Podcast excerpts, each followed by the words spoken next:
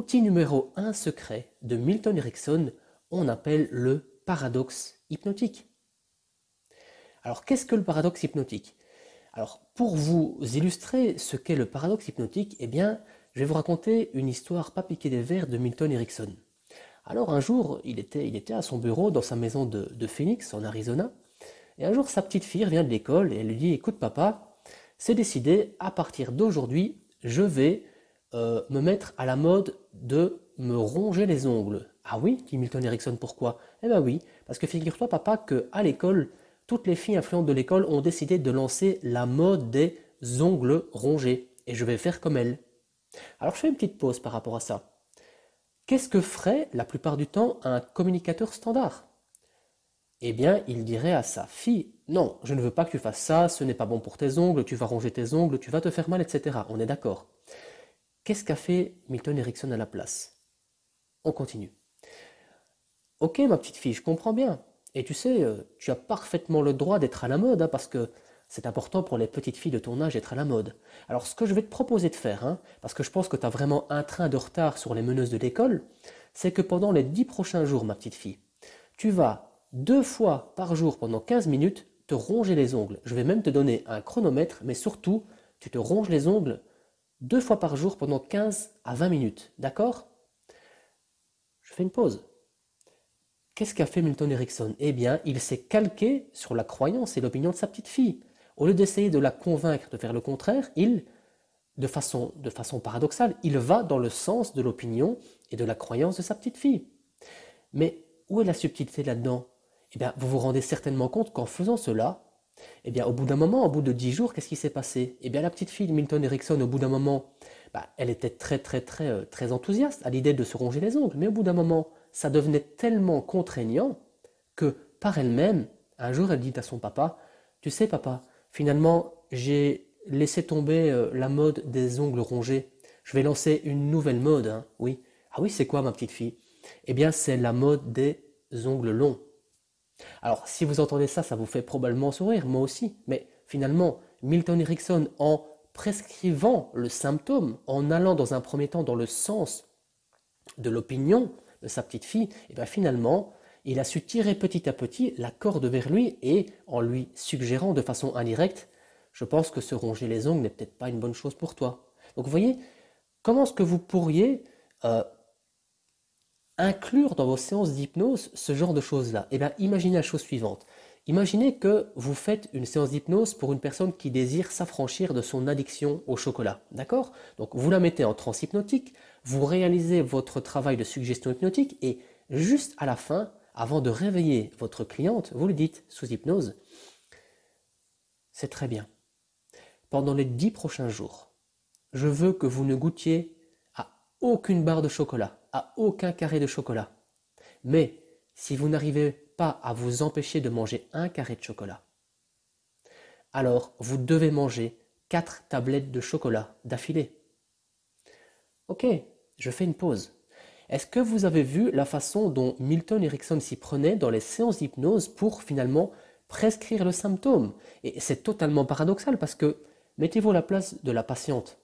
Soit elle ne mange rien, soit elle doit manger d'affilée quatre tablettes de chocolat, finalement, afin de créer un écœurement vis-à-vis du chocolat. Et sous hypnose, l'inconscient est très très perméable à ce genre de suggestions. Et qu'est-ce qui s'est passé Deux mois plus tard, la patiente de Milton Erickson est venue le retrouver en disant Écoutez, docteur Erickson, c'est totalement incroyable, je ne mange plus de chocolat à outrance. Pourquoi? Parce qu'il a utilisé avec brio, vraiment, c'est un génie, avec brio, cette technique numéro 1, 2, du paradoxe hypnotique. Alors maintenant, passons à l'outil numéro 2, secret de Milton Erickson, c'est la suggestion indirecte. Alors écoutez ça, c'est particulièrement croustillant. Figurez-vous qu'un jour, euh, Milton Erickson était dans son bureau à Phoenix en Arizona et il recevait en fait un alcoolique. Il recevait un alcoolique. Et en fait, cet alcoolique-là ne pouvait pas s'empêcher de boire à la maison et de boire au travail. Et un jour, il dit à cet alcoolique, écoutez monsieur, il le met en, il transe hypnotique et lui dit, à partir de maintenant, vous allez vous rendre tous les jours au jardin botanique de votre ville et vous allez commencer à admirer les cactus pour leur capacité à se passer d'eau et de pluie pendant plusieurs années. Et surtout faites-le tous les jours et surtout prenez-y du plaisir et de l'admiration devant cela. Ok, je fais une pause. Donc qu'est-ce qui s'est passé? Là, il a mis son patient en transe hypnotique et il lui dit la chose suivante. Il utilisa la symbolique du cactus, qui est très connue finalement pour avoir une capacité à se passer d'eau pendant plusieurs mois, voire plusieurs années. Et qu'est-ce qui s'est passé plusieurs années plus tard? Ça peut paraître étrange hein, comme technique, mais qu'est-ce qui s'est passé plusieurs années plus tard? Eh bien, Milton Erickson était toujours dans son bureau de sa maison en Arizona, et un jour, il y a, une jeune femme qui vient le trouver, qui lui dit, écoutez, docteur Erickson, euh, vous ne vous souvenez peut-être pas de moi parce que j'avais trois ans quand mon père est venu un jour vous trouver. Il était alcoolique. Et vous lui avez suggéré, pour le faire arrêter de boire, d'aller au jardin botanique afin de d'observer des cactus. Et je me posais la question, quel thérapeute de génie vous êtes afin de transformer un alcoolique en non-alcoolique en le faisant simplement observer des cactus? Donc je fais une pause par rapport à ça. Le génie d'Erickson était vraiment d'utiliser les symboles hypnotiques afin de créer finalement des suggestions très très très indirectes.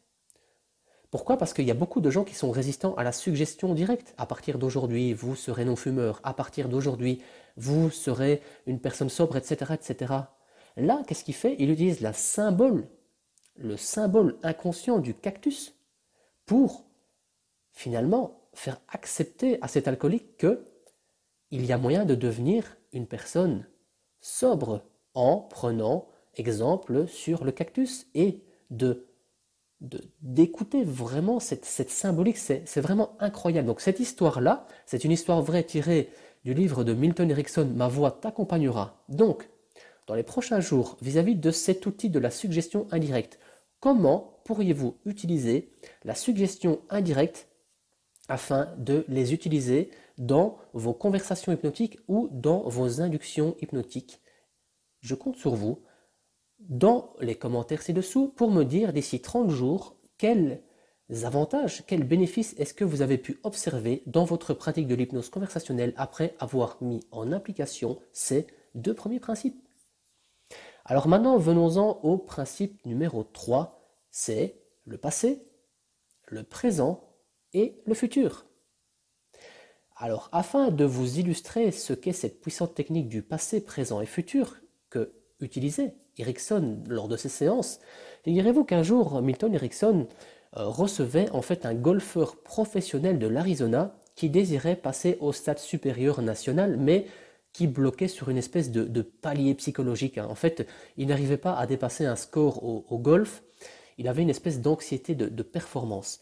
Et il demanda conseil à Milton Erickson afin de savoir comment véritablement bah, essayer de se dépatouiller, de, de s'affranchir de cette anxiété de performance, surtout lorsqu'il jouait au golf en public. Alors bien sûr, évidemment, euh, Milton Erickson mit en transe son patient. Et au bout d'un moment, dans la séance d'hypnose, il dit la chose suivante qui est très très importante. Écoutez, à partir de maintenant, vous allez vous concentrer sur chaque trou de votre parcours de golf comme si c'était le premier. À partir de maintenant, vous allez vous concentrer sur chaque trou du parcours de golf, du parcours de golf, comme si c'était le premier. Et à partir de maintenant, il n'y a plus personne autour de vous qui vous regarde. Je fais une pause par rapport à ça. Qu'est-ce que fit Milton Erickson euh, avec cet outil? Eh bien, il a forcé véritablement son patient à se concentrer sur le pouvoir de l'instant présent. En effet, imaginez que si chaque trou d'un parcours, de golf était considéré comme le premier, il n'y a forcément plus d'anxiété de performance liée au futur, mais il n'y a également plus de, de peur ou de culpabilité liée au trou précédent. Parce que finalement, un golfeur, pendant le premier trou, lors du premier trou et du deuxième trou, ça se passe souvent bien. Mais quand il arrive au troisième trou, au troisième trou, qu'est-ce qu'il se dit inconsciemment?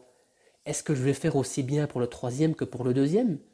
Est-ce que je vais faire aussi bien pour le quatrième que pour le troisième? Est-ce que je vais faire aussi bien pour le cinquième que pour le quatrième? Vous saisissez un petit peu le, paradoxe d'un golfeur ou d'un sportif de haut niveau, c'est que l'anxiété de performance vient souvent d'une comparaison inconsciente entre ce qu'il a su faire dans le passé, ce qu'il doit le faire dans le présent, et l'anxiété de performance de ne pas faire aussi bien dans le futur. Donc, quand vous mettez en transe vos patients ou vos clients pour un problème particulier, hein, qu'ils soient golfeurs ou, ou peu importe le problème, essayez vraiment d'utiliser cette astuce de Milton Erickson du passé, du présent et du futur.